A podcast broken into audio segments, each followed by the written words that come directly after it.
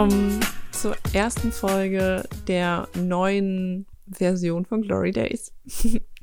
Ich bin Gloria und heute möchte ich darüber mit dir quatschen, dass ich jetzt einfach schon ein Jahr selbstständig bin. Also schon über ein Jahr. Und das ist irgendwie krass. Und ich finde es irgendwie beeindruckend, muss ich gestehen. Weil mir ganz lange gesagt wurde so, ja, Glora, du bist dafür nicht gemacht und du schaffst das doch eh nie. Und ich muss sagen, oh, I'm pretty done well. es ist jetzt im April 2022 ein Jahr her, dass ich mich selbstständig gemacht habe. Und ich habe von diesem Jahr fast ein halbes Jahr lang nur von meiner Selbstständigkeit gelebt. Und das fand ich schon sehr, sehr cool. Mittlerweile habe ich auch ziemlich viele Kunden, mit denen ich mich selber sehr gut identifizieren kann. Und was mir aufgefallen ist, dass immer wieder diese Gedanken kommen, hey, was ist, wenn du es doch nicht bist? Was ist, wenn du hier doch hart scheitern wirst?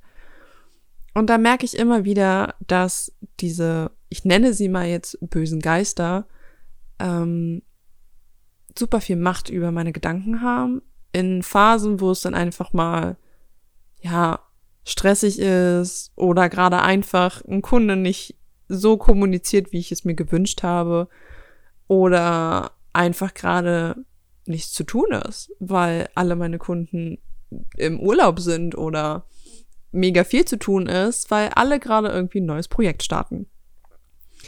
Und was mir in solchen Situationen geholfen hat, einfach diese bösen Geister nicht mehr so in meinen Kopf zu lassen, auch nicht mehr meine Gefühle so zu manipulieren, war einfach mir aufzuzählen, was ich denn überhaupt eigentlich schon geschafft habe.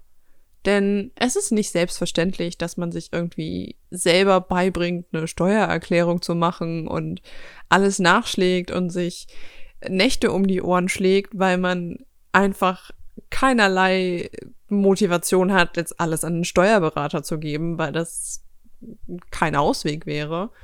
Und auch diese ganzen Tools, die ich mir beigebracht habe, das Verständnis über Instagram oder einfach die verschiedenen Kommunikationsarten mit meinen Kunden sind schon Meilensteine, wo ich echt ein fettes, fettes Plus hinten machen kann und eine Eins. Also Eins plus, ne?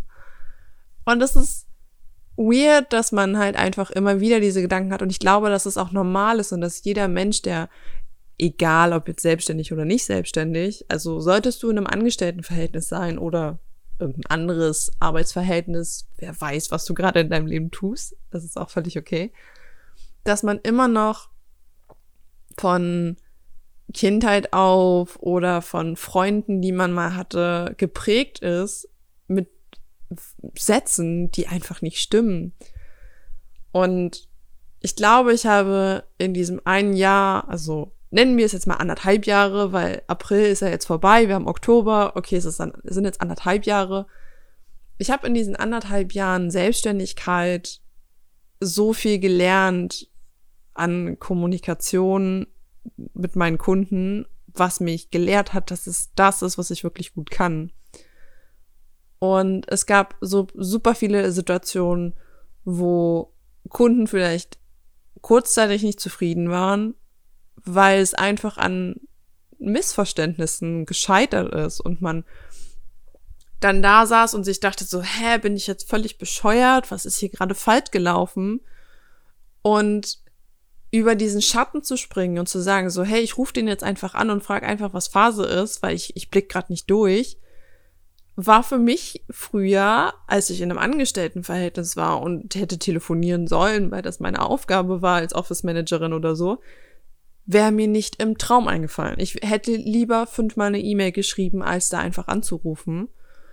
Und seitdem ich halt eben selber dafür verantwortlich bin, okay, gut, dass es läuft, weiß ich einfach, ein Telefonat von zehn Minuten ist so viel wirksamer als eine bescheuerte WhatsApp-Nachricht, eine Sprachnachricht über WhatsApp oder sogar einfach nur eine E-Mail.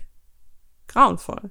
Oder dass man halt eben nicht mehr wichtige Dinge halt einfach über WhatsApp klärt, sondern sagt so, hey, lass uns das einfach später in einem Call klären.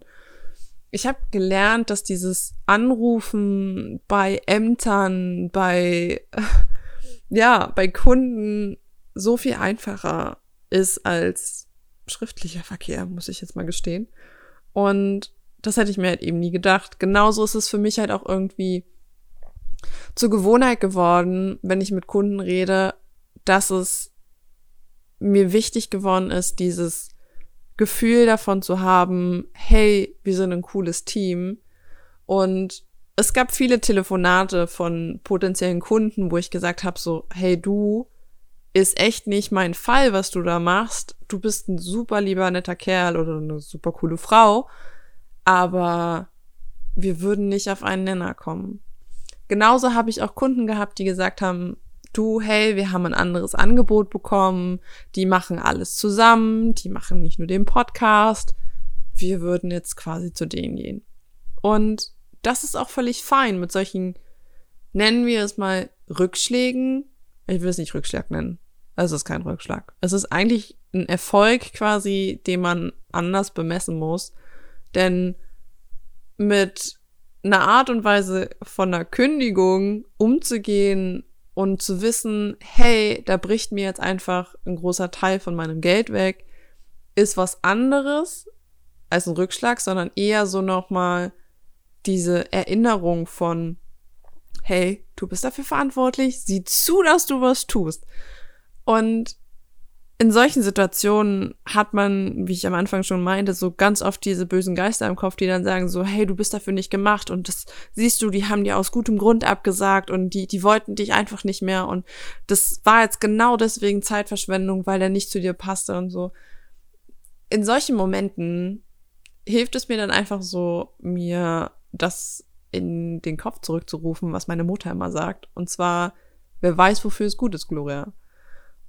Denn meistens, wenn ich gemerkt habe, so, okay, gut, irgendwas passt nicht mehr mit Kunden oder wie gesagt, ein Kunde kommt zu mir und sagt so, hey, du, ist nicht mehr das, was wir uns vorgestellt haben oder wir haben da was anderes, dann kam nicht weit später was anderes auf mich zu, wo ich gesagt habe, so, boah, geil, hätte ich das andere noch, könnte ich das gar nicht machen.